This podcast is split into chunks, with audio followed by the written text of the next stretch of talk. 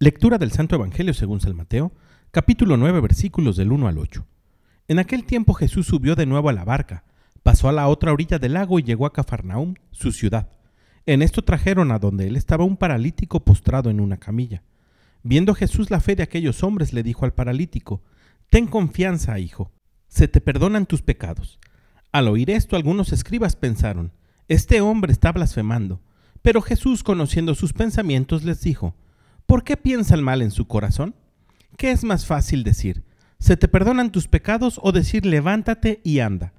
Pues para que sepan que el Hijo del Hombre tiene poder en la tierra para perdonar los pecados, le dijo entonces al paralítico, levántate, toma tu camilla y vete a tu casa. Él se levantó y se fue a su casa. Al ver esto la gente se llenó de temor y glorificó a Dios que había dado tanto poder a los hombres. Palabra del Señor. En el Evangelio del día de hoy podemos ver de manera muy clara la autoridad y poder que tiene Jesús para con su sola palabra sanar un paralítico. Situación que conmociona a la gente y provoca la gloria de Dios. Pero este hecho, que en realidad es grande, queda pequeño ante la verdadera intención de Dios. Jesús, sin que se lo pidieran, perdona los pecados al paralítico. Nuestro Señor no solamente quiere cuidar su salud física, sino que está también preocupado y más aún por su salud espiritual.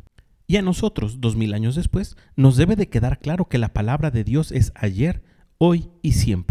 Es decir, Jesús tiene poder y autoridad para con su sola palabra sanar. Pero también, y más importante aún, es que Él quiere perdonar nuestros pecados. Y para eso ha dejado el sacramento de la reconciliación. Acerquémonos con confianza al confesionario y dejemos que sea Jesús, a través del sacerdote, quien nos diga, ten confianza, hijo, se te perdonan tus pecados. Que tengas un gran día y que Dios te bendiga.